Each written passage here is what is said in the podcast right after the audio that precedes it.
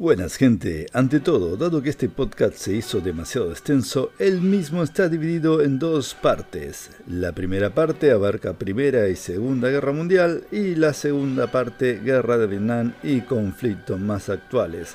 Así que ponte cómodo, abrite una latita de coca o una cervecita que ya arranca Nerd Attack and here we go.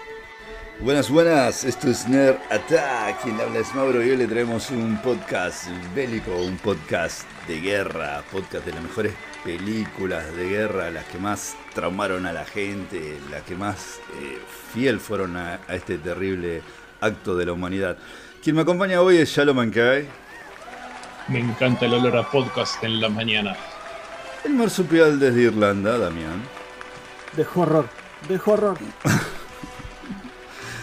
Cabe aclarar si son nuevos escuchas que Chalo Mancay es Leo, nuestro amigo experto, redactor, editor en jefe de este podcast. Así que, mm, bueno, le traemos lo que es eh, películas de guerra hoy. Em, quizás tengamos la intervención de nuestros otros dos integrantes, Ishida Martín. ¿Mm? Los refuerzos. Dos paracaidistas que están viniendo. Dos paracaidistas que están por caer acá en Omaha Beach.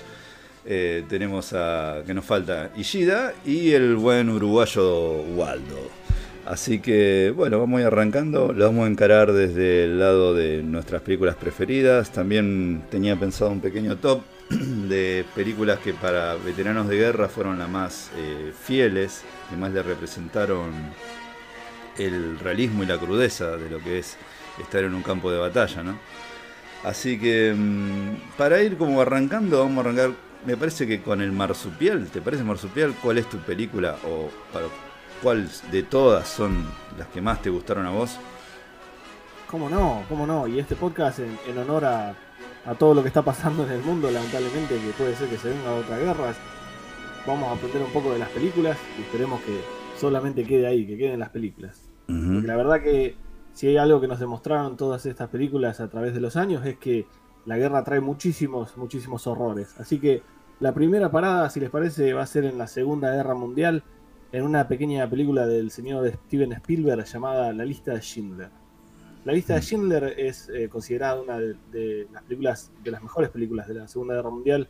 De hecho, tiene un, rating de 8.9 en IMDb. Y bueno, se trata de la historia del doctor Schindler, precisamente, el cual, infiltrado en el ejército alemán, eh, hace todo lo posible, eh, hasta lo inhumano, para salvar la mayor cantidad de, judíos refugiados eh, posibles. la película tiene una frase muy, muy linda que es, creo que de la Biblia, que dice, el, que salva a una persona salva al mundo. Y bueno, se trata precisamente de esto, de sobrevivir los horrores de la guerra y de poder conectar con el, otro ser humano a pesar de estar en, lados opuestos de, ideologías. ¿no? Por eso me parece una película muy poderosa. Bueno, ¿qué, se puede decir de la lista de Schindler que no sepan? Eh, Seinfeld no la vio porque estaba, estaba chamullando en el cine, así que se la perdió. Pero el resto de nosotros la vimos. Y hay algo que impactó mucho a todo el mundo y a mí también, es el uso de colores en la película. Porque estoy viendo el póster de hecho y el póster es en, color. Está la manga del abrigo rojo de la nena que él ve en la película tan famoso y el uso ese precisamente de, de trastocar los colores bien fuertes como el rojo con la película hecha 100% en blanco y negro, la verdad que eso es nos demuestra por qué Steven Spielberg es, tiene la mano mágica para hacer estas películas, ¿no? Sí. sí, sí, la parte de la nena de, la chaquetita roja es durísima. Es muy, muy, además de que tiene muy buena dirección de arte, eso eh, eh, es crudísimo. habla mucho con imagen de lo que es la guerra. Eso. Y le agrega mucho que, obviamente está basada en, una historia real, ¿no? Eso no. La verdad que es uno de esos casos que la, realidad supera la ficción. Oscar Schindler salvó a 1100 judíos de las cámaras de gases de Auschwitz, que como todos saben fue el campo de concentración, o uno de los peores campos de concentración de la Segunda Guerra Mundial. Sí, encima tenían el, el este general alemán, no sé si era general, pero bueno, yo el, el alemán este que se, se, despertaba a la mañana, estiraba y entraba bajada judío desde arriba con el sniper antes de desayunar. El terrible hijo de puta, sí, sí. Miguel estaba, estaba en, laburaba en ese campo, ¿no? Me parece que fue donde ¿Quién? hacía la. Minguele también. Ah, era como un Dream Team de, lo, de la peor mierda.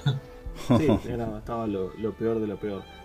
Eh, bueno, esa es mi primera parada, muchachos. Y si les parece, nos partimos de este campo de concentración súper triste y le paso la puerta al gran, al único eh, Shalom Kai. Bueno, eh, ya que estamos con la Segunda Guerra Mundial, eh, una de las que me parece una parada obligatoria que está en las listas de todos es Rescatando al Soldado Ryan. Eh, también de Spielberg. Eh, y también tiene, eh, como todas las películas de Spielberg, él siempre tiene una, escena que te queda, es algo que él busca y que le sale muy bien, es dejarte una escena grabada y posiblemente sea una de las, de las escenas de películas bélicas una de las más crudas es la, la, muerte de este soldado representado por el hermano de Phoebe, Giovanni Ribisi. Eh, el Doc. Que te da la.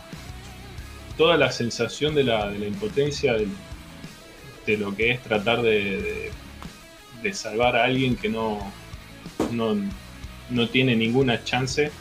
Y qué decirle en ese momento también, porque es otra cuestión de.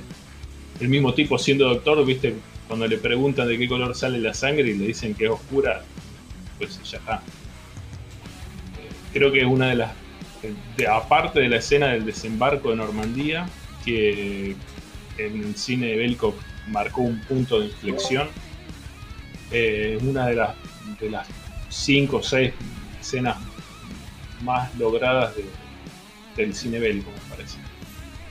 Por la crudeza con, la que lo retrata y por lo, la, sensación que te da de, de, lo absurdo. Lo absurdo que es una de vida absurda, sí.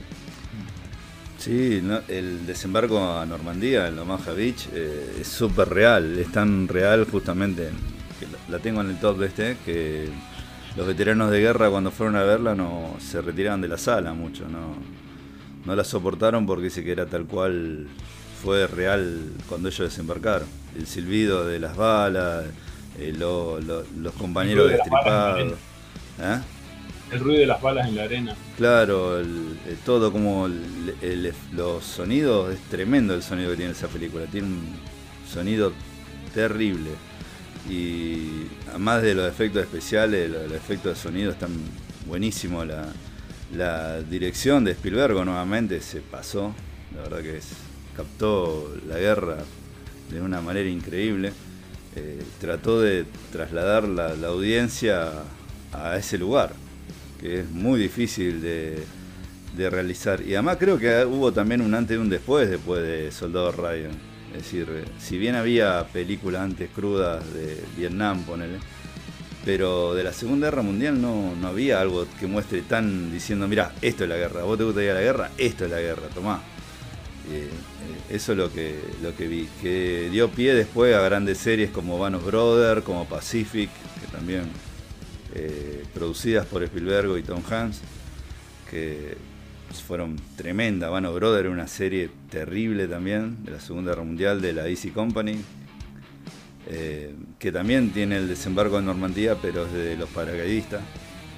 Y Pacific tiene la batalla de, contra Japón, justamente del Pacífico. Eh, también zarpada serie, la recomiendo muchísimo, Pacific, que por momento no sé si es mejor que Vanos Brothers. Vanos Brothers eh, tomó, es mucho más conocida, más, mucha más gente la vio, pero Pacific es tremenda, tremenda. pero aparte, tan, tan eh, marcado fue ese vuelco que vos fijate que marca el Bandos Brothers, que viene después de Rescatando a soldado Ryan pasa a ser como una especie del primer momento en que la serie empezó a ser considerada como algo que podía llegar a tener una, calidad más eh, cinematográfica. Que era una apuesta que nadie se había. Si bien había series de culto, con su, con su fandom, con todo lo que vos quieras.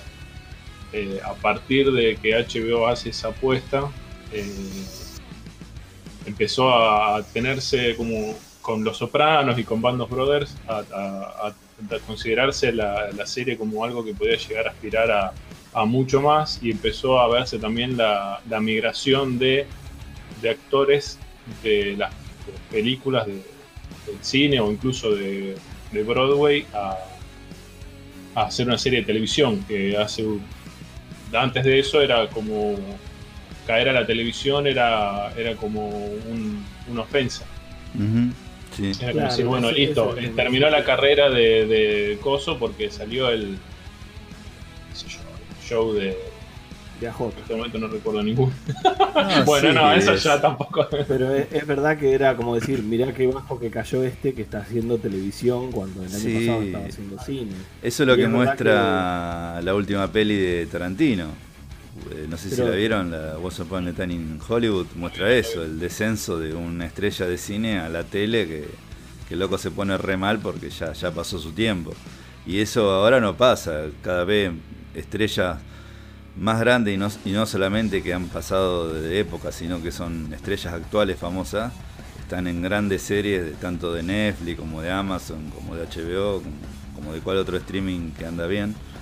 Eh, y es verdad, lo empezó con Vanos Brothers. Vanos Brothers es una producción como para una película de cine totalmente, que muchísima guita invertida, eh, colosal, Vanos Brothers.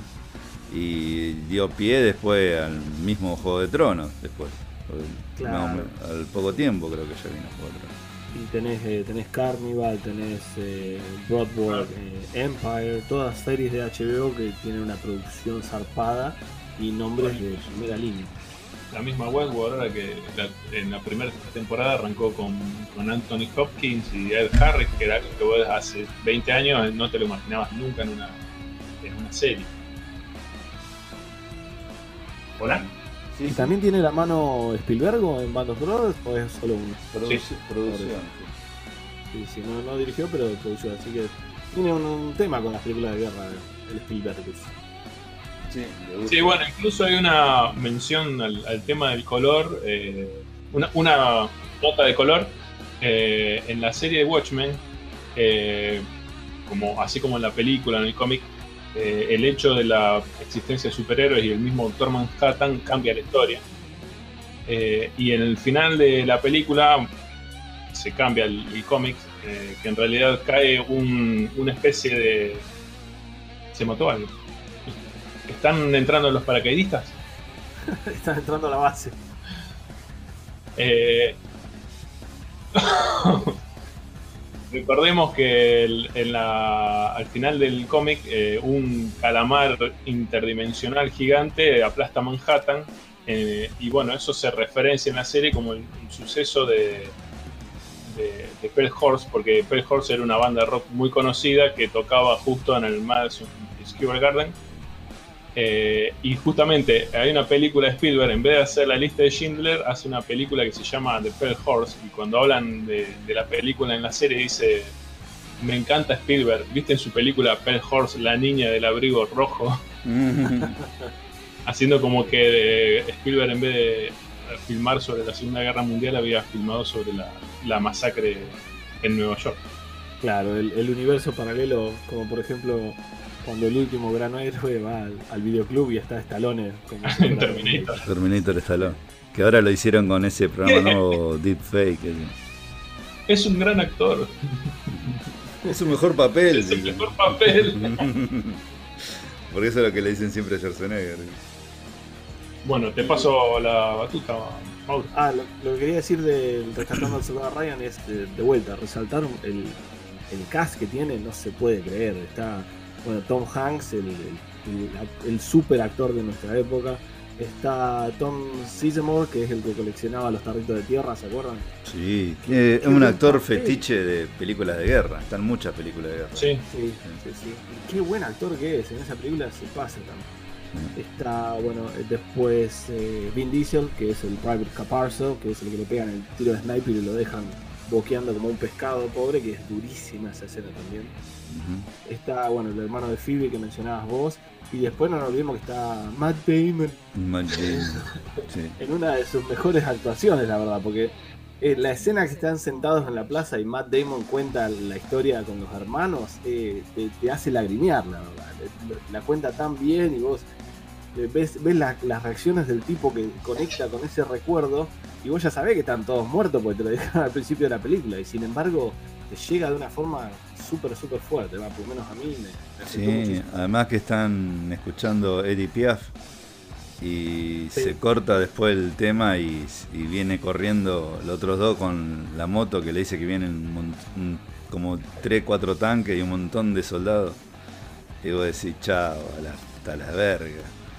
Se acabó de Piaf. Sí, además es impresionante cómo tiembla el, piso. Viste cómo ellos están tirados cuerpo a tierra y las piedritas saltan para arriba. Eh, como para captar el momento y llevarte ahí diciendo lo que si bien es un titán que te va a pasar por arriba.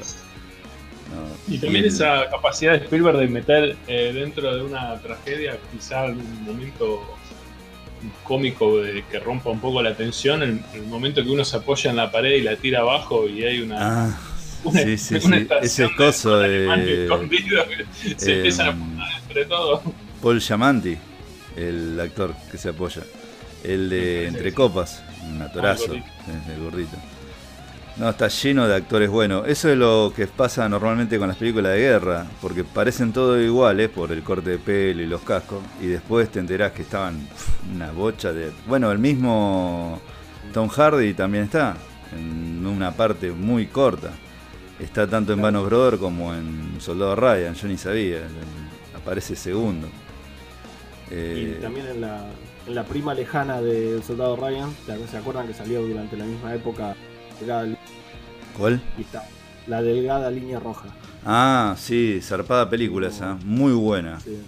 Eh, que esta la opacó un poco, pero todos los actorazos que no estaban en esta se fueron a No, la delgada línea roja es un peliculón, no sé si la vieron, pero es eh, no, es, no tiene tanta guerra como esta, pero psicológicamente es, buenísima. yo la primera vez que la vi no, me había gustado, porque lógico, bueno, eh, Soldado Ryan la pasó por arriba. Pero la vi de vuelta un tiempo después y es, es buenísima, es muy buena película, muy buena. Pasa que no, no, tiene la producción de Soldado Ryan tampoco. Pero es muy buena película. Está John Penn. Está John Penn, en esa está Woody sí. Increíble, un cast que juntaron, increíble. Bueno, paso yo. Quisiera no irme de la Segunda Guerra Mundial. A ver, ¿cuál tenemos? Bueno, tenemos la de Mel Gibson también que toca la Segunda Guerra Mundial, que si bien no es una película que me gustó mucho, eh, no deja de ser cruda y basada en una historia verídica de este soldado, hasta el último hombre sería la película, de este soldado que era muy creyente, al, tal punto que se negaba a usar armas. Adventista del séptimo día. Claro. algo particular con las armas, no sé bien cómo. Claro, a mí me pasó en, un laburo que yo trabajaba que iba a distintos pueblos a hacer eh, como eh, tenía que hacer un plano con otra gente para hacer el cableado de banda ancha y fuimos a un pueblo perdido que no sé dónde era, que eran adventistas. Y me acuerdo llegar y no tener un solo local abierto el sábado y no tenía dónde comer. Pero todo, absolutamente todos cierran. Son muy, muy creyentes, es decir, muy. Y, y, bueno, y este muchacho justamente es adventista, lo que decía lo del séptimo día, que no, no, no usan armas, ¿no? no, se negaba rotundamente a usar armas. El loco pasa por un montón de cosas. Hay que destacar, pero sin olvidarse nunca, la actuación de Hugo Wynn es soberbia. Hugo Wynn, para mí, se va a la mierda, pero debe ser el mejor papel de él para mí. Es terrible, Hugo B de Vendetta. B de Vendetta. Sí, pero me parece que acá más todavía, ¿eh? Vos sabés, para mí. Vendetta ¿eh? es más un voice acting que otra cosa, pero acá las caras que hace son no, más es, es un veterano roto, hecho percha de la Primera Guerra Mundial. Sí, sí, sí. Lo hace muy bien, muy bien. Sí, sí. Y bueno. Es el padre. Es el padre, claro. Y el pibe este de Spider-Man, ¿cómo se llama? Andrew Garfield. Andrew Garfield, el fetiche del uruguayo. Andrew Garfield, sí. Eh, sí, también actúa recontra bien, es un gran actor. Eh, pero para mí, justamente en ese mismo año actuó en Silence de Scorsese y para mí actuó mejor en Silence que en esta. Y en Silence, sin embargo, ni, lo tuvieron en cuenta para nominarlo a algún premio. Eh, pero no, muy buena peli, es crudísima, sobre todo cuando llegan a ese sector del Japón que no se rendían, que es un pedazo de piedra, no había nada, y, está lleno de cuerpos putrefactos y moscas y y es, te muestra tan crudo todo que para, parece como que pudieras sentir el olor de lo que es ese lugar. Eh, es eh, realmente dantesco, es la palabra que encuentro, eh, tremendo como está reflejado. Pero lo único que yo, eso ya lo había visto en Pacific, en la serie justamente de, de Tom Hanks y Spielberg en Pacific llegan también a ese mismo sector, a esa misma parte, y no sé si incluso hasta te involucra más, como es una serie, y vos ves, te vas, eh, va acompañado con los personajes, y decís, uh, eh, Pepito la está pasando muy mal, ponele, ¿me entendés? Eh, tenés más empatía por ahí y lo llevó muy bien también. La crudeza, lo terrible que es ese lugar los japoneses lo, ya no pasa por corajes, los kamikazes justamente, suicida que son, de irse con ese grito Banzai, con, con la espada, es decir, eh, tiene que estar un nivel que no nosotros no, no vamos a entender nunca, ¿viste? De, fanatismo, de defender la patria.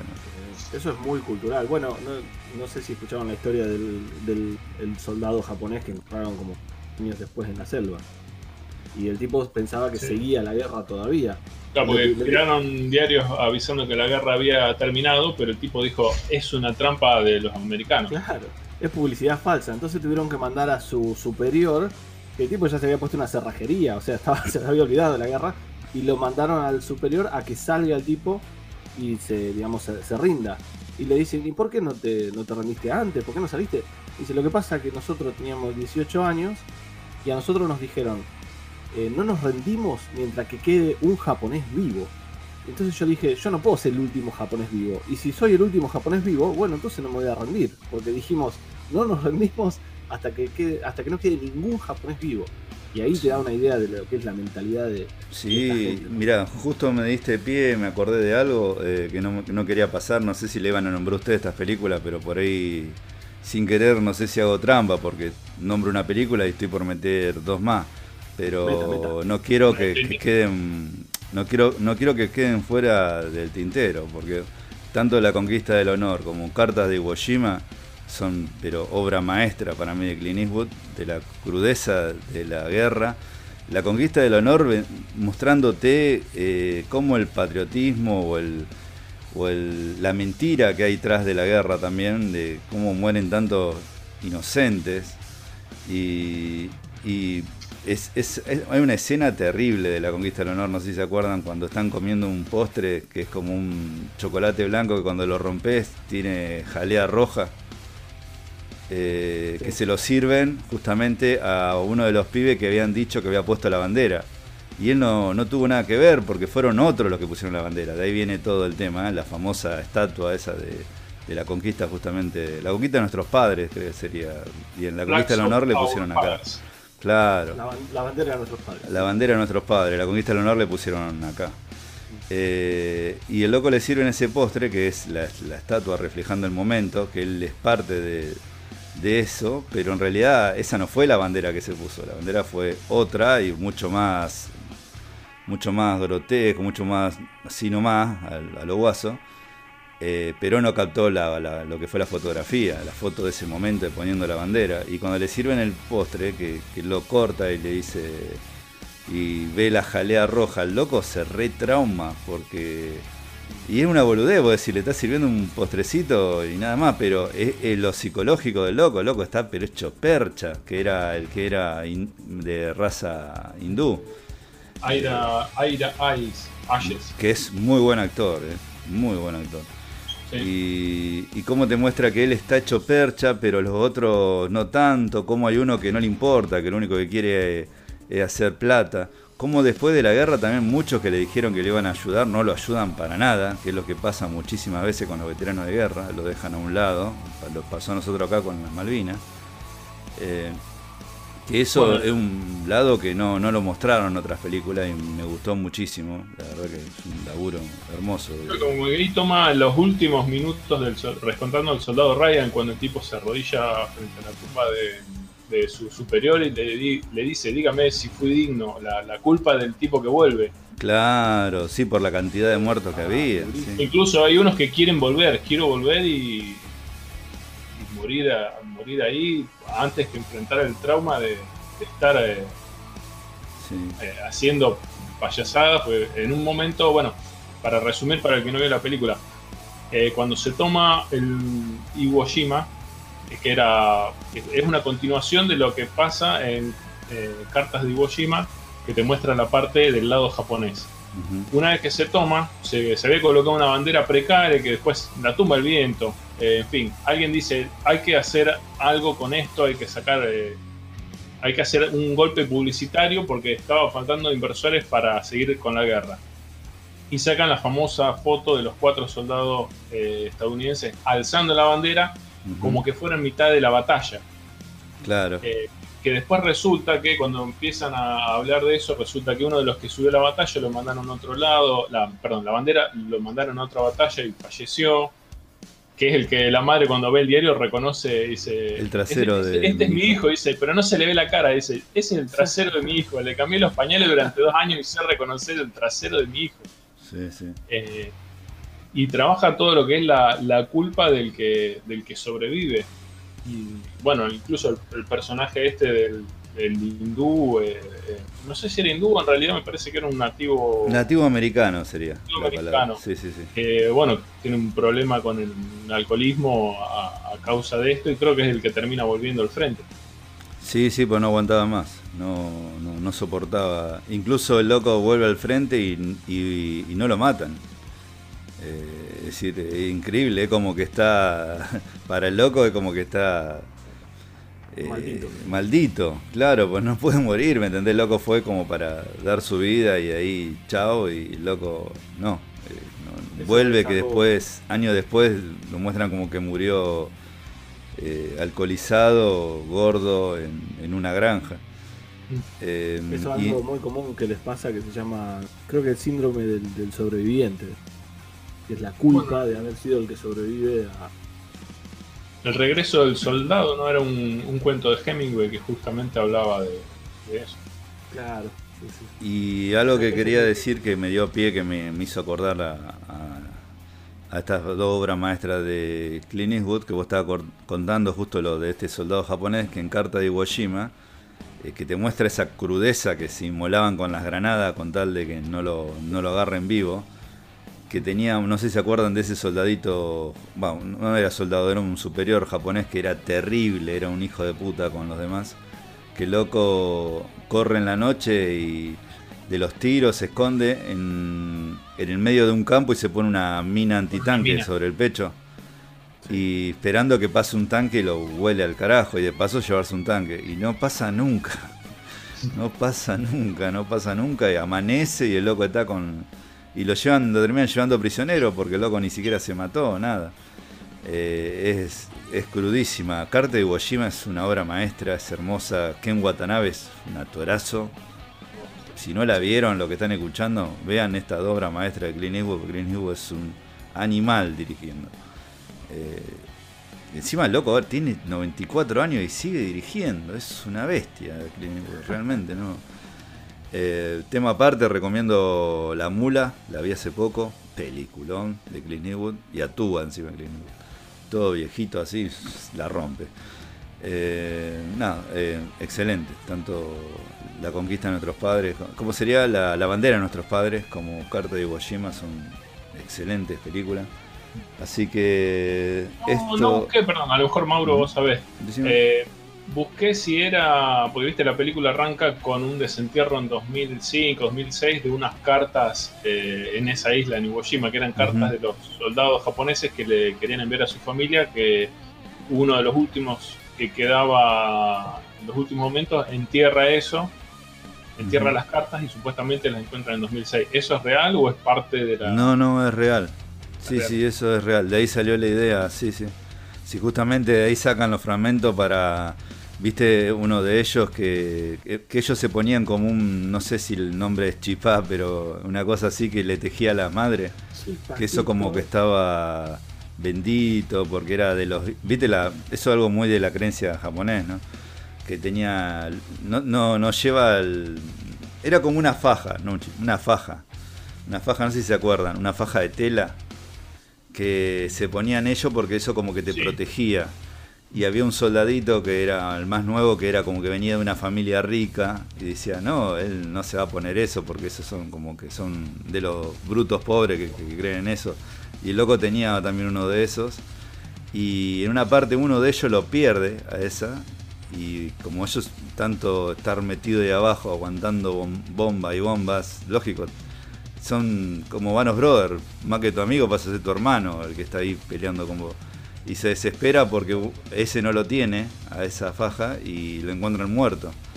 Y, es terrible la parte esa porque como que todos quiebran en llanto, que le dice, no, no, es que no lo tenía, no tenía puesto esto, este. es durísima. Además, esos bombardeos continuos que, que, algunos dicen, unos gritan, ya, que entren y nos maten, ¿cuánto van a tirar? Porque era terrible el bombardeo de, los yankees. Brevemente, eh, Iwo Jima fue la, la defensa de la última, sería la, la isla que desde que se, se protegía la invasión terrestre a Japón y por eso tenía un importante eh, valor estratégico. En la película lo que cuentan es de cómo empiezan a protegerla hasta que alguien dice, no, si nos ponemos acá, la fuerza yankee nos va a barrer en dos segundos. Y lo que hacen es, en el monte de Iwo Jima, eh, llenan todo de túneles y se refugian ahí y gracias a eso resistieron bastante más tiempo, si bien finalmente terminaron cediendo la posición. Muy táctica de Vietnam, como los vietnamitas. muy y aparte te muestra algo que es raro ver en otras películas, el tema de cómo lidiar mucho tiempo en un lugar así con, el tema de la comida, el agua, cómo deshacerte de la, de la orina y las heces que, se van generando, porque hay mil personas que orinan y cagan adentro de, un pozo y cómo lidiar con, con esa con ese problema. Y también el... Que a veces los más perjudicados, como, ha pasado acá en la Malvina, que lo han contado es combatiente, que a veces tus superiores te tratan peor que el enemigo, a veces es, terrible el trato que tenían con los soldados de rango más bajo. Eran esclavitos. Eso queda muy, muy retratado en Iluminados y bueno, también el, lugar en, en, último momento cuando lo, está por morir Watanabe, que, bueno, en realidad no sé si estaba por morir, estaba en medio herido, pero no como para quedarla, que le dice al soldadito, esto todavía es territorio japonés, bueno, se decide pegarse un tiro y le pide que lo entierre ahí, que el, enemigo no encuentre, que no encuentre su cuerpo, para permanecer en, para morir y ser enterrado en tierra japonesa. Bueno, sin, querer entrar demasiado en el tema político, eh, hubo una sola forma de frenar a los japoneses y todos sabemos cuál fue. Porque si no, hasta el día de hoy siguen peleando. así. Y bueno, eso es lo que me pareció muy, que tocó muy bien, nada que ver, ¿no? Pero tiene que ver en parte, el Watchmen, el, cómic de Alan Moore, el decir, el, el matar 3 millones para salvar billones. Es decir, porque si bueno le metí una bomba, es crudísimo esto, ¿no? lo que estoy diciendo, pero si no volaban a Hiroshima y Nagasaki, no se iban a rendir nunca, para mí. Eh, entonces llegó a ese extremo y para mí Alan Moore fue por ese lado con Watchmen y en la versión fílmica con la explosión nuclear del Doctor Manhattan y en el cómic con este calamar gigante que es un ataque psíquico que, que mata un montón de gente es el tener un enemigo en común y el decir de esto ya está, bueno, listo, ya se fue todo el carajo, no se corta acá. No, lo estamos justificando, ¿no? no, para nada, para nada. Eh, la bomba de Hiroshima, pero bueno, es como... analizándolo era la única forma. Era como... ¿Sí? A, la cuestión esta que decía hace un ratito Damián de los japoneses, no nos olvidemos también en, en 1914, cuando se hunde el Titanic, el único pasajero japonés que había que sobrevive, eh, volvió al país y fue lo despidieron, fue una vergüenza pública porque el tipo no se había hundido con el barco. Oh, no puede ser que haya sobrevivido eh, y el tipo terminó suicidándose, creo. Sí, Bueno, una cultura sí, muy, muy jodida. Son muy extremistas, muy por algo tienen hasta su bosque de suicidio, que es real eso, no es un cuento, un creepypasta, realmente existe eso, tienen un campo para suicidarse. Actual- actualmente, ¿eh? no, no, no, antes, es actual eso, tiene una tasa de suicidios altísima en Japón. Bueno, pero hablemos de un tema más alegre, vamos. Sí. Pero es que estamos hablando de la guerra, boludo. ¿Qué- qué- qué- qué- qué- qué alegre? Yo le- les quiero contar. Vamos a hablar de Comando de Schwarzenegger, boludo. Queriendo Eh, esta chapa. Vamos a distender un poco, vamos a relajar. eh. Les voy a contar de una película muy. que se llama La vida es bella. Oh, debe ser muy alegre. Ah, el- La vida es bella es, es un cómico. es un payaso, se sube arriba de las butacas de, los cines. le sacó el. Oscar a Jim Carrey por eh, Men from the Moon. No, es verdad. Ese año fue. Fue el mismo año que Jim Carrey tiró un discurso terrible cuando le dice, fui superado por el italiano que dice que quiere sumergirse en una galaxia de amor con todo lo que están presentes. lo tiró Jim Carrey, se le dio un, le dio un poco la- huevo. ¿Estaba de presentador en la ceremonia? Eh, no, él subió a presentar el premio de alguien y se ve que Ah. se quedó con la espina mal. y- Quedó mordido. Sí, y lo tiró. Sofía Loren se lo entregó bella. al Oscar. A Robert Es verdad. La vida es bella es una película del 97, película italiana dirigida, como muy bien dijimos, por Roberto Benini, un señor que no está muy bien de la cabeza, no tiene todos los caramelos, como quedó en evidencia cuando después de todo su éxito se fue a hacer Pinocho y dijo, Uf, bueno, voy a tirar toda mi fortuna. Pero en esta la verdad que la pegó y la pegó de una manera muy, muy intensa, vuelta, eh, para no irnos de la Segunda Guerra Mundial. Esta transcurre también en un campamento de exterminio judío, ¿no? Y lo vemos desde el lado, desde el punto de vista de una familia judía que queda atrapada por, por los alemanes. Sí, tiene dos, dos partes la película, digamos. Una, la primera parte como la más... Es, es una comedia romántica prácticamente, una, una historia de amor que de pronto eh, transiciona a la segunda parte, se transforma en una monstruosidad. Sí, sí. Y bueno, el nombre toma, obviamente, para el que no la vio, el nombre La vida es bella eh, viene a representar esta relación de Robert, del personaje de con el hijo, al cual le trata de vender la fantasía de que no están en un campamento de concentración, sino que están de campamento, digamos, están todos trabajando juntos para los alemanes para construir un tanque. Y el primer campamento que construya el tanque primero gana, se gana el premio. Y bueno, de ahí se, dan muchísimas situaciones que son muy tragicómicas, porque por un lado Roberto Benigni trata de disfrazar esta realidad para el hijo y por otro lado tiene que asegurarse de que sigan vivos, ¿no? Y, bueno, no- no- obviamente no voy a spoiler el final para el que la haya visto, pero es una película que, que representa muy, muy bien lo que es la crudeza y de- lo duro de, de la guerra, ¿no? Y de lo que pasó a esta pobre gente. Sí. Eso encima la, la entré a ver sin... No, no fui a ver al cine, la vi después, pero yo no tenía ni idea de qué trataba. Medio la me la habían recomendado, pero la empecé a ver sin tener ni idea. Por eso te, te comento lo del golpe, que fue ver cómo la película iba en, un- en una dirección que parecía el cartero y de pronto... Qué buen ejemplo, boludo. los huevos. Qué buen ejemplo que tiraste. El cartero. Esa la vi en la escuela. Es italiana también. Eh, Il. Postino. Sí. Linda peli. Muy linda peli. María Gracia Cuchinotto. Uy, qué hermosa que es la cuchinota. Posta. Una cagada como el tipo este que la rompió en el cartero falleció al año, creo. Ah, no tiempo. sabía. Buen dato. No, no, no sabía. Yo me acuerdo verla, teníamos una maestra, no, profesora en la secundaria fue, sí, en la secundaria.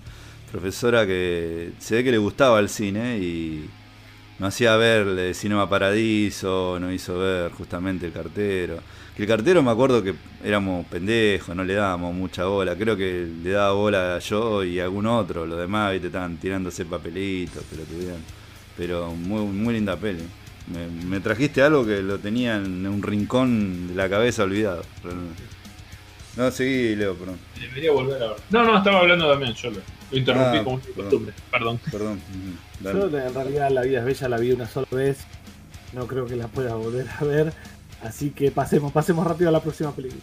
Bueno, no, pero esto da pie justo, creo que la han visto todo, creo que la vieron, ¿no? Jojo Rabbit, esto estamos hablando de ahora. Bueno. No, no, eh, si podemos hablar sin spoilers, eh, pero sí, contá, contá. ¿La viste, Damián? No, no la vi. Ah, bueno complicado. además está, nominada para los Oscars justo, debe, haber gente que todavía no la vio, yo diría que... Bueno, yo voy a decir nada más que es una gran película y es imposible no ver Jojo Rabbit y no acordarte de, La vida es bella, es imposible para mí, va, muy de la mano. Pero si querés contar sin spoiler vos, ya lo porque a mí, me cuesta mucho hablar sin spoiler. A ver qué puede no ser spoiler. No, eh, la película es sobre un nene de 10 años eh, que se une a las juventudes hitlerianas eh, con todo su ímpetu infantil y que tiene un amigo imaginario que es eh, nada más ni nada menos que Adolf Hitler, ah, interpretado por el director de la película, Taika Waititi. Waititi me sale, pero sí, Waititi. Waititi, que todos sabemos mucha cara de, de Ario no tiene. Incluso después búsquenlo si a alguien le interesa esta detrás de toda la camada de videos de Hitler se entera de, eh, salió uno que hizo el mismo Taika Waititi, de Hitler se entera de que eh, Jojo Rabbit eh, se va a estrenar. dicen que es interpretado por, por, un, judío, porque me parece que es judío Taika Waititi encima. no, no, es mortal. Eh, él tiene un amigo imaginario que es Hitler. Eh, bueno, tiene un pequeño accidente eh, tratando de unirse a las, juventudes hitlerianas. pero bueno, básicamente lo que él relata es cómo fue la situación de los jóvenes durante esa época, jóvenes muy jóvenes, porque hablamos de nenes de 10, 11 años, eh, cómo eran captados con el tema de la propaganda, del heroísmo, y satirizando un poco un tema que es muy difícil de, satirizar, muy difícil de, hacer humor. Eh, cómo era la, visión que se le daba a los chicos de lo que era un, judío, que eran prácticamente una representación de Mefistófeles en, la vida real. Eh, la parte interesante de la película se pone cuando el, pibe, vos notas a la madre que es interpretada por Scarlett Johansson, no muy eh, simpatizante con algunas cuestiones del régimen, hasta que en un momento el pibe nota algo raro en la habitación de la madre y descubre una puertita. Uh, bueno, a partir de ahí no, no, no quiero hablar más, pero bueno, no, no, basta, ya, destaco eh, Scarlett Johansson, me, encantó el papel. Sam Rockwell, como siempre. Excelente. Eh, el momento del uniforme, imperdible. Y eh, también la, chica esta que nunca me acuerdo el nombre, Rebel Wilson. otra otra cosa que se pasa, el, gordito de lentes, el amiguito de él, creo que tiene los mejores chistes, lo tiene el gordito. Es terrible el gordito. dice algo parecido a lo, del soldado este de Flags of Our Fathers, que, dice, ¿qué te pasó? dice, no, no, fui, fui para allá y parece que, no, no, no puedo morir. no, e, e, tiene, e, es una película, pero que te pegan, como dije en el grupito de WhatsApp que tenemos nosotros, eh, que te pegan la fibra del alma, por lo menos a mí me pasó eso, realmente me reí, casi lloré, me volví a reír, es decir, eh, es una hermosa película, la verdad que es llevadera, muy bien, muy bien el argumento, muy bien dirigida, las actuaciones no, no hay uno que actúe mal, son todos buenísimos realmente. Eh, sí, y otra cosa, eh, yo hace no tanto vi en History Channel un documental de la juventud nazi, se llamaba, y te mostraba justamente estos campos estos campamentos que, le lavaban la cabeza a los pibitos. y que muchos de esos pibitos, porque hace rato lo, lo, venían haciendo eso, cuando llegó el momento de la guerra ya tenían 18, 19 y eran miembros de la SS. Y eran los soldados más jodidos y más hijos de puta que había, porque tenían una lavada de cabeza terrible. Y esos mismos también eh, después iban a dar charla a estos campamentos, a estos nuevos chicos. Eh, que le tocó después, esto lo muestra de una forma lógico, tragicómico, pero le tocó pelear, nene de 10 años, 12 años que no podían ni levantar un fusil. Eh, bueno, sin, sin spoilear mucho, eh, la película también llega a los momentos de los últimos. Eh, antes de la caída de Berlín, sería. Sí, el ataque de Berlín. En un momento la Rebel Wilson le ata un mortero a, la espalda de un pibe, le saca la, el anillo y le dice: Anda, anda a abrazar, anda a abrazar ese norteamericano. Eh, un chiste que la verdad eh, es, durísimo, pero pasaba realmente. Sí, bueno, esto se, se vio, no sé si vieron la película esta Fury, la de la Segunda Guerra Mundial, la pelea de tanques, que la verdad lo recomiendo, está muy buena. La de que está Brad Pitt y Shia LaBeouf. Eh, que Shia LaBeouf tuvo, tuvo problemas porque el loco no se bañaba, porque como se metió tanto en papel, decía que un soldado no se baña y Brad Pitt decía, anda a bañarte, loco de mierda. no salía del tanque. No, no, no, dice que el loco, viste, típico del buen Shia LaBeouf, está re loco. Eh, bueno, pero. Sí, lo que quería llegar es que una parte que en la película que, justamente son atacados por nenes y uno de, los del tanque, el que manejaba la ametralladora, no le puede tirar.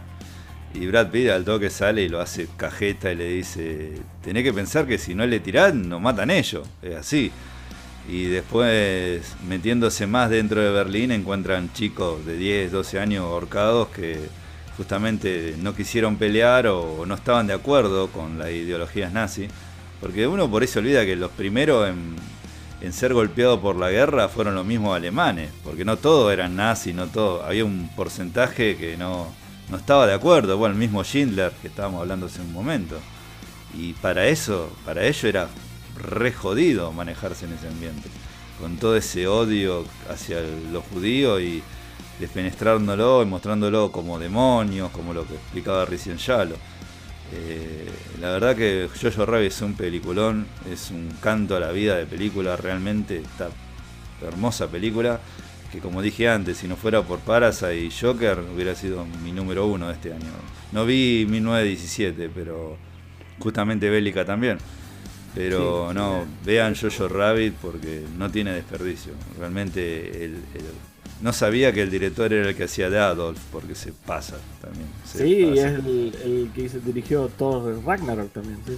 No, mira, no, no, no, no, no tenía la cara del tipo, sabía el nombre, pero Y What We Do in the Shadows él también dirige y actúa. Uy, What We Do in the Shadows es buenísima, no sabía que era.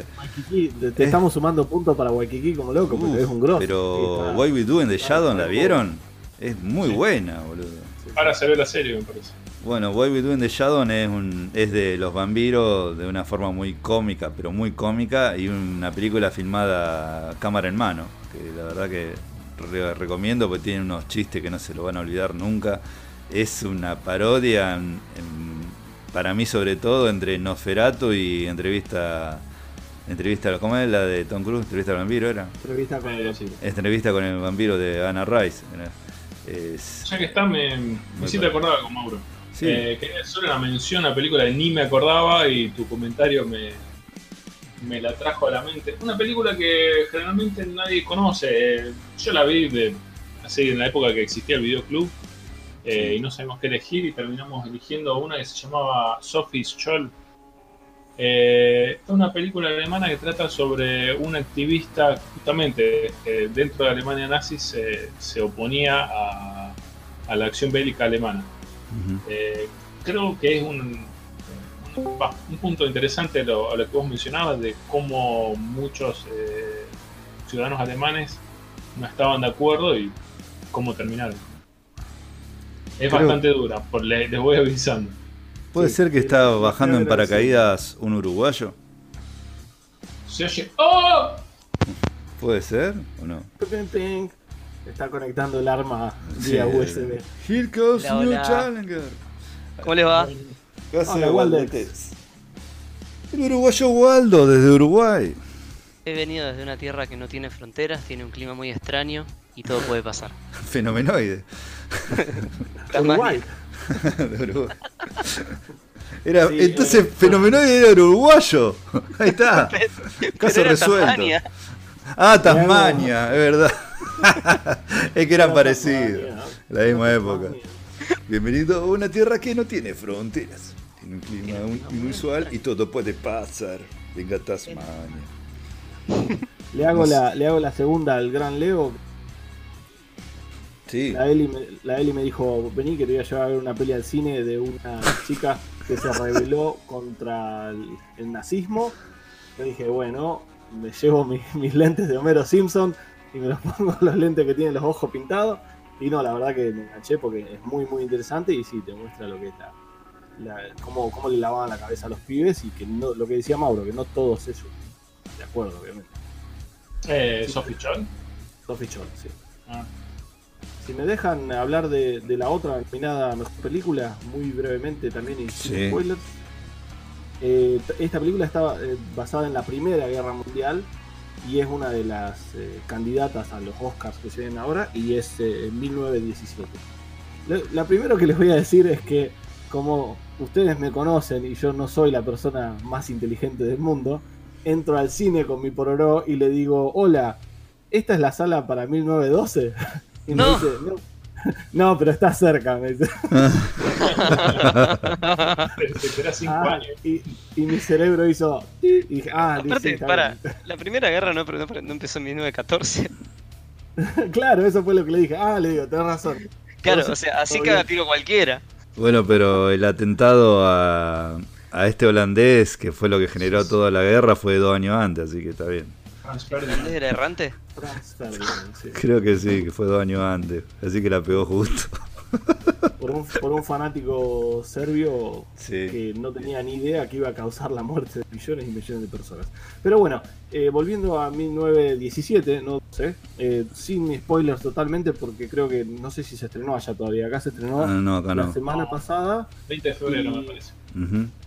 Eh, es- no sé por qué dicen que es del 2019, por eso están los Oscars, porque creo que las cuentan las pelis que salen hasta marzo, no sé si hubo un- una presentación especial, pero bueno, cuestión que está nominada como mejor película.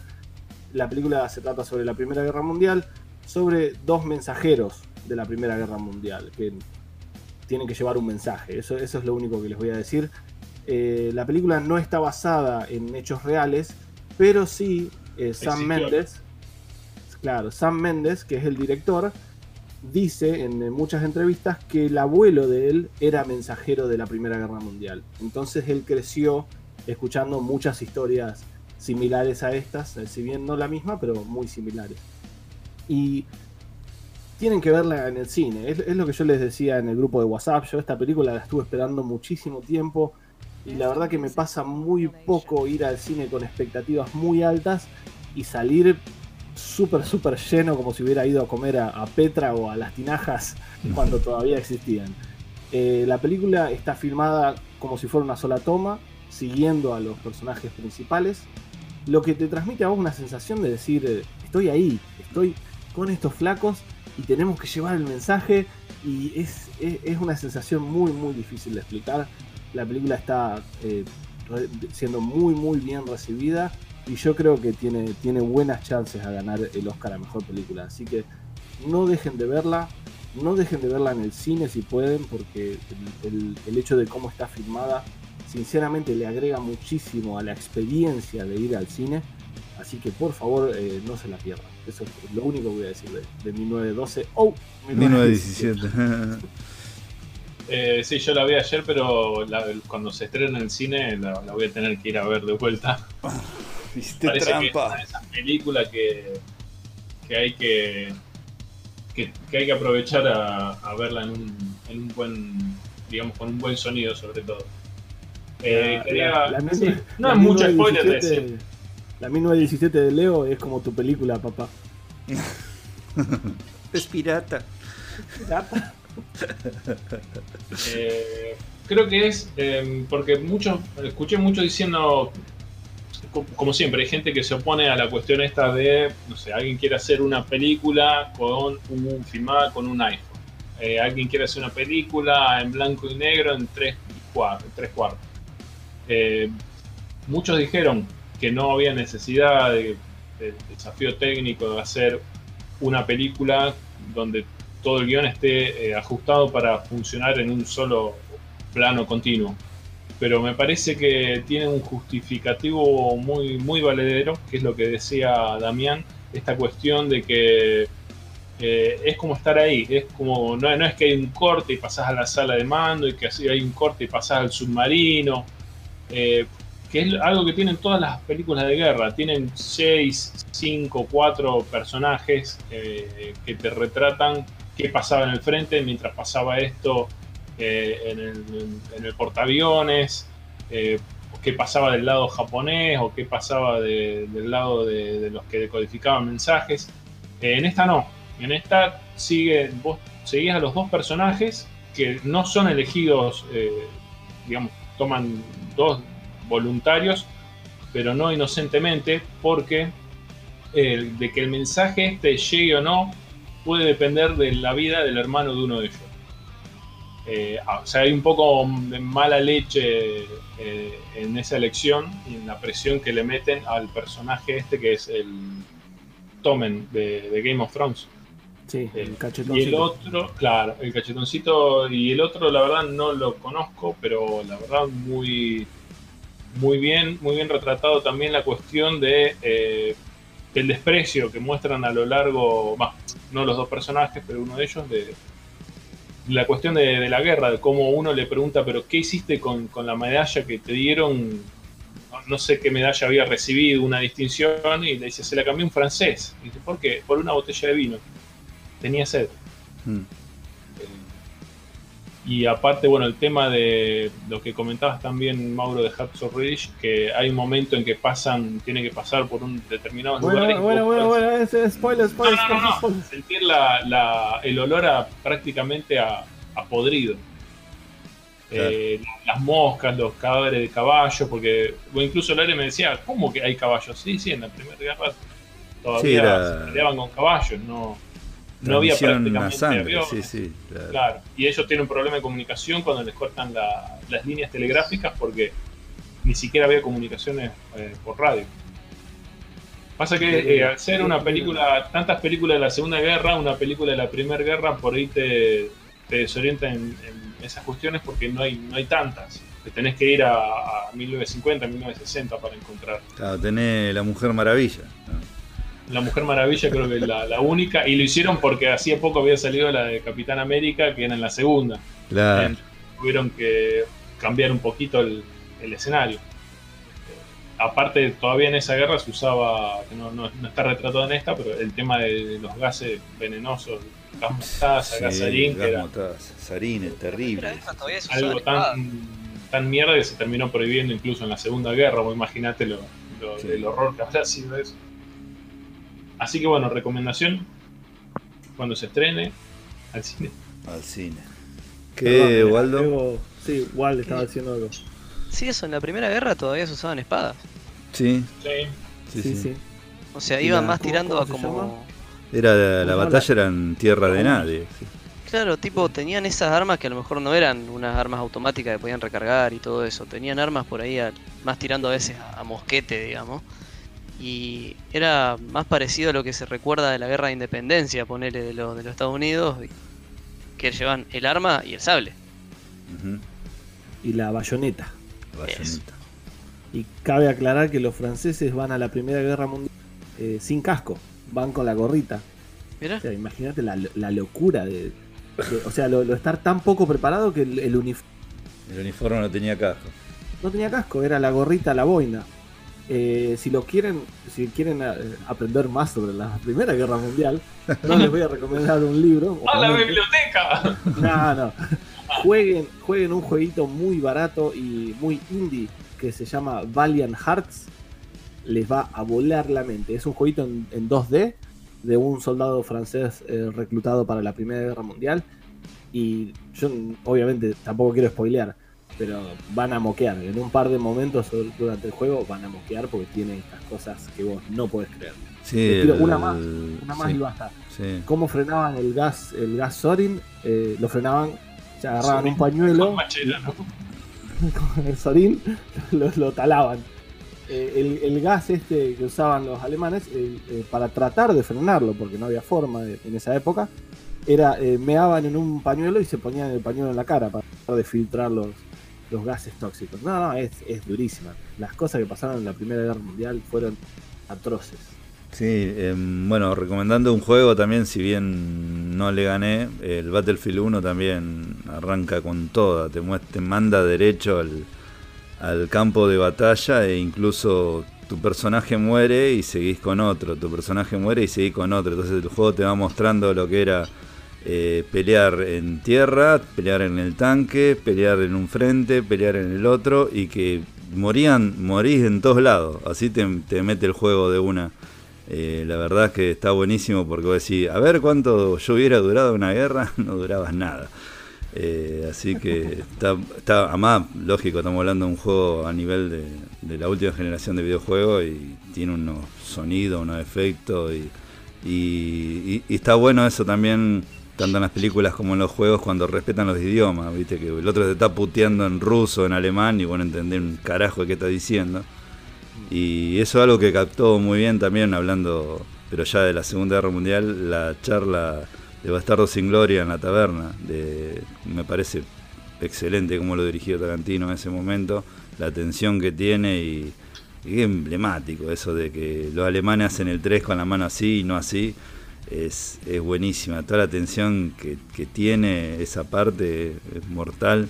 Cuando le dice decirle adiós a tus bolas nazi, le mete los dos tiros con la Luger y se arma todo el despelote. No sé si lo han visto en cámara de lenta porque es tremendo la cantidad de cosas que pasa en ese momento. Eh, Tarantino es un gran laburo con, con Bastardo sin Gloria. Para mí, una de mis pelis preferidas de Tarantino eh, lógicamente parodiando a la historia, porque todos saben que no terminó así, como muestra Bastardo sin Gloria. Así que también, si bien no, sé si entra dentro de lo bélico, pero sí, creo que sí, porque... Sí, entra. Sí, sí, sí. La verdad que eso del el, oso judío que lo agarraba a batazo, es una película el, el eh, ¿cómo se llama? Ah, no va a salir el, nombre del eh, Christian Wall no también, pero el de Brad Pitt, ¿cómo se llama? El que está degollado porque tiene una cicatriz que una degollada la cicatriz que tiene. Arrivederci. Eh, Arrivederci, correcto mundo. Certo. Domini de Coco, que es, tiene unos momentazos. Christopher Wolf brilla, es su mejor actuación.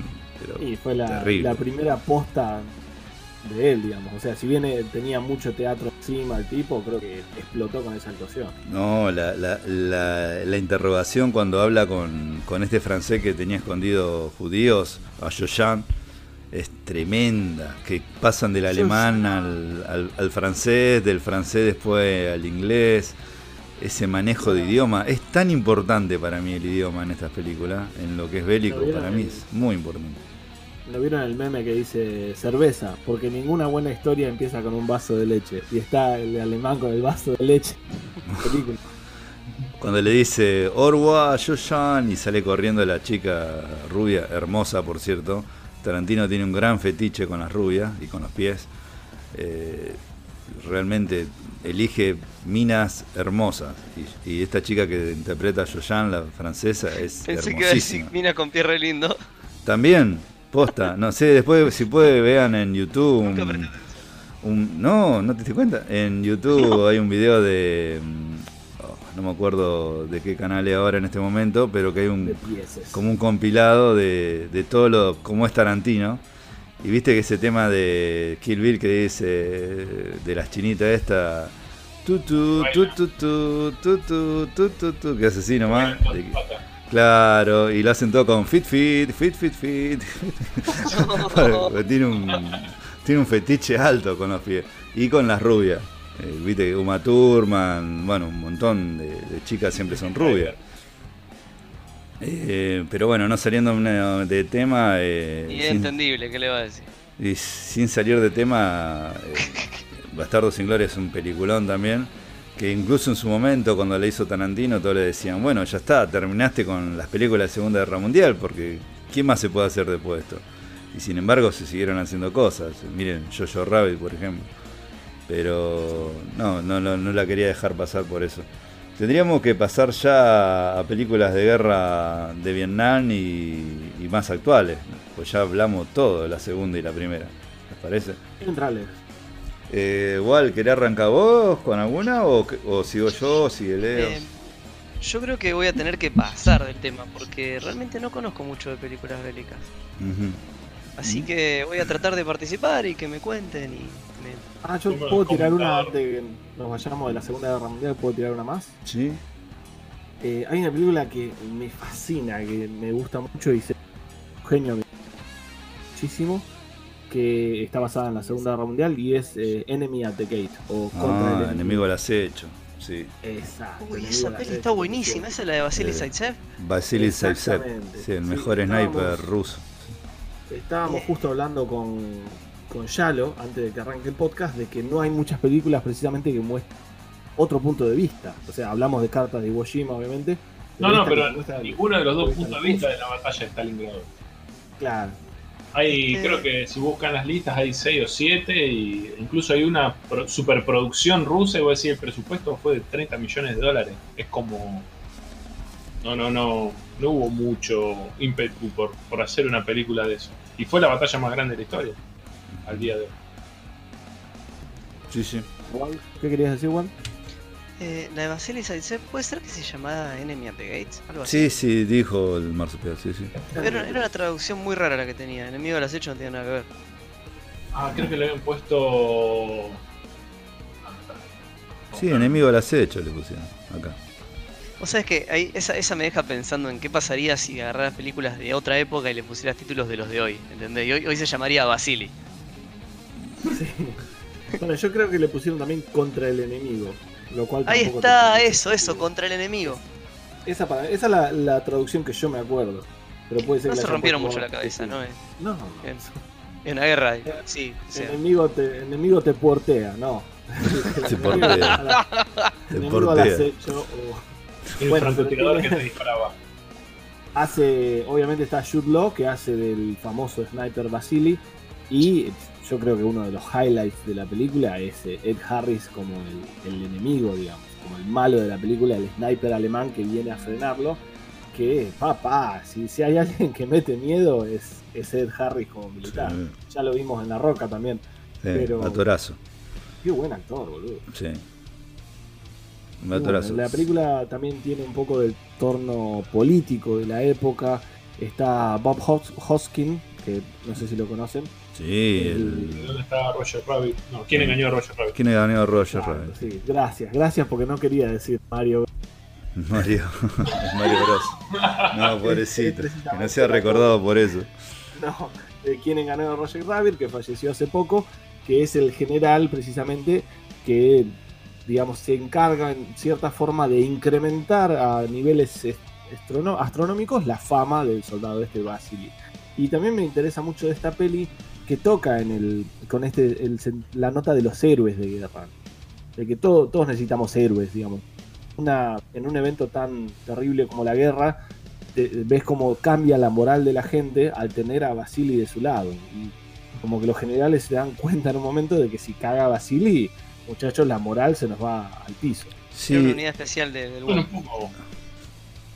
Eso mismo pasa en, no sé si la vieron, American Sniper, es decir, el mejor francotirador yankee también, que, que era como que en un momento dicen, también película de Clint Eastwood, que dicen, pasa que los, soldadi- los soldados, los marines, lo más, lo más bajo rango, cuando estaba él cuidándolo desde arriba, se sienten invencibles si vos estás, le dicen. porque sienten como que un ángel de arriba lo, lo está cuidando. Y él les dice, yo no puedo cuidarlo a todos, no, imposible. Bueno, Eh, un poco pero- la, la Pero ellos sienten eso. dice. Pero ellos sienten eso, sienten que con vos son, son invencibles. Y eso pasaba también con. Zaitsev le, le daba justamente ese empuje, más como es Rusia, ¿no? La madre patria. Eh, mismo Bob Hoskins se lo dice, ustedes están cuidando, no están cuidando cualquier tierra, esta tierra tiene el nombre del jefe, de Stanley, Stalingrado están cuidando. Eh, era una presión terrible porque había una masacre, eso de mandar a uno con un rifle y al otro solo con las balas, que a Basili le toca las balas y nada más, no tiene rifle. Eso, sí, Es- eso está retratado también en el juego Duty, papá, cuando te Ah, en el Call of. Duty, sí, sí también. Sí, sí, está, está reflejada esa batalla, sí, de Stalingrado. Sí, aparte de la orden de los que están atrás de disparar al que quiera pegarse la vuelta. Que encima eso era, era verdad, vos decís, no, no debe ser. Era así, loco. No, no, no. Eran terribles. Es decir, no, no. La estrategia ahí fue malísima. De, de hecho, si del lado de Alemania y los, los- el, el eje fallecieron unas 800.000 personas, fallecieron 1.400.000 rusos. Estamos hablando de Sí, una eh, victoria lo- pírrica. los rusos pérdidas. fueron los que más soldados perdieron en la Segunda Guerra Mundial. Pero es impresionante. Eh, una vez vi un video de comparación de... 21 ca- millones. Claro, de cajones de muertos, de, de cuánto reflejaba eh, de ruso y eran casi como el Empire State de alto. Es terrible, la cantidad que murió es tremenda de ruso. Y justamente Sí. por estas cosas, de, de te pega la vuelta y te mato, es decir, Sí, estrategia aparte el armamento era bastante precario. también, sí, sí, sí. También. Sí, lo- está la, la concepción errónea de que lo- los norteamericanos llegaron y salvaron a todo el mundo y ganaron. No, Pero fueron los el, rusos. que lee, el que lee un poquito de historia sabe. Esa es la, la magia de las películas que nos hacen creer que, que todo es lindo y los yankees son lo mejor, pero cuando uno lee un libro de historia se da cuenta. Ah, no, pará, los rusos inyectaron gente a lo, a lo tarado acá. para Sí, yo una vez escuché un comentario de un- una colina de unos alemanes que no, no lo podían tumbar y sin embargo lo- los yanquis lo, le ganan, le tumban, le dice, ah, el famoso general no sé cuánto alemán, dice, que, ¿qué pasó con toda tu estrategia y qué sé yo? Y le dice, no, ustedes nos ganaron simplemente porque le volábamos un tanque y mandaban otro, le volábamos otro tanque y volaban otro. Ganaron porque tienen más armas y nada más, no porque sepan pelear mejor. Y, y eso reflejaba también el tema de, de los yankees. Los yankees si dieron vuelta, en parte ayudaron a ganar a los aliados porque, una porque tenían interés económico, no olvidemos nunca eso. Y otra porque tenían una fuerza armamentista, pero zarpadamente grande, que hacía Sí, justamente lo que decía este alemán, de te vuela un Es tanque, que- me trae otro, te vuela un avión, me trae otro, no para nunca.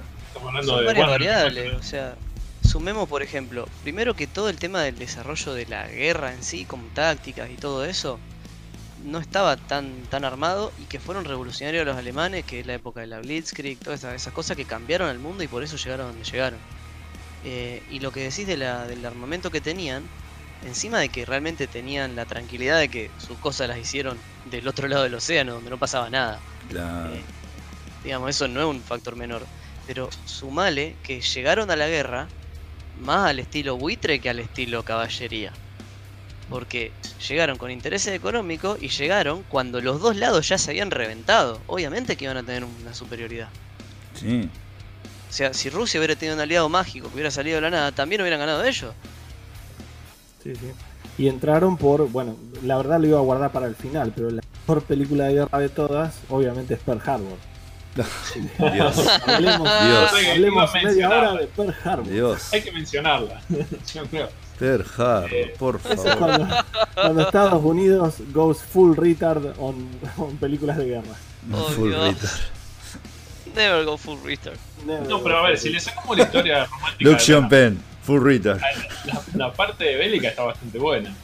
Sí, el ataque está muy no, bien, está mucho bueno, la verdad que está bueno. Faltaba nomás un, un Autobot diciendo Autobot Rulao en el medio del quilombo, pero sí, sí, película, está bueno. película bélica, o sea, como Avatar. Digo Pocahontas. Digo No, no. Braveheart. Digo, ah, no, pará. Bueno, no, pero eso estamos yendo. Si empezamos a hablar de películas de, de esa época, no nunca más. El Señor de los Anillos Sí. no califica, ¿no? No, no. Guerra de los Anillos pasó de verdad, en Nueva Zelanda. Si alguien, si alguien no tiene ganas de ver Pearl Harbor y quiere ver esa parte y también una parte de lo que pasó del lado japonés eh, en la guerra del Pacífico, y una parte de lo que fue la, la, cuestión de algo muy importante que se retrata en The Imitation Game, del tema de la inteligencia, la decodificación de mensajes. Eh, vean Midway, es así, es, es posta 2019, estrenada en 2019, eh, y está, está muy buena.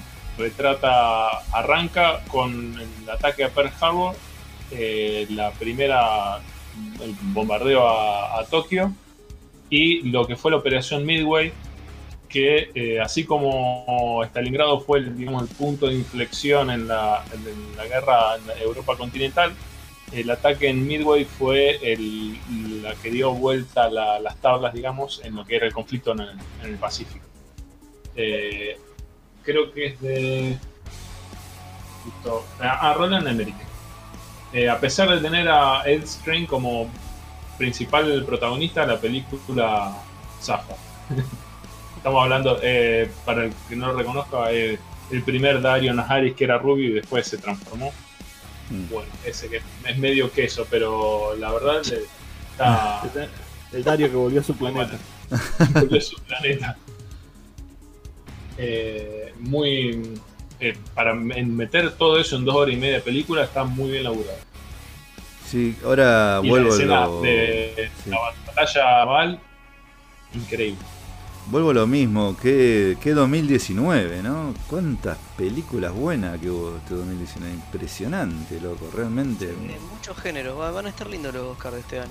Sí, Como realmente. que otras veces queda recantado quién va para cada una, pero esta vez hay unos cuales porque que la- están- realmente Parasite, Jojo Rabbit, Joker, eh, qué sé yo, ¿cuál otra está? ¿eh?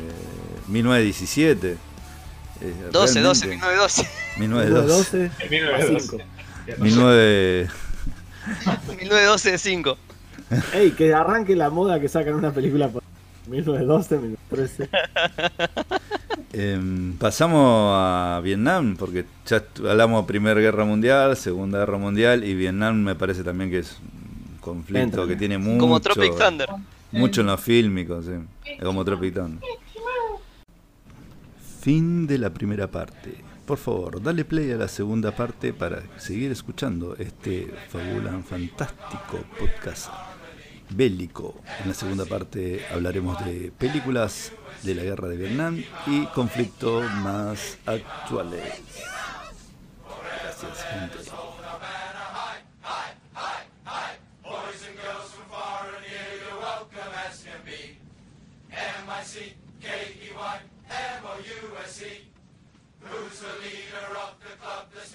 My thoughts drift back to erect nipple wet dreams about Mary Jane Rottencrotch and the great homecoming fuck fantasy.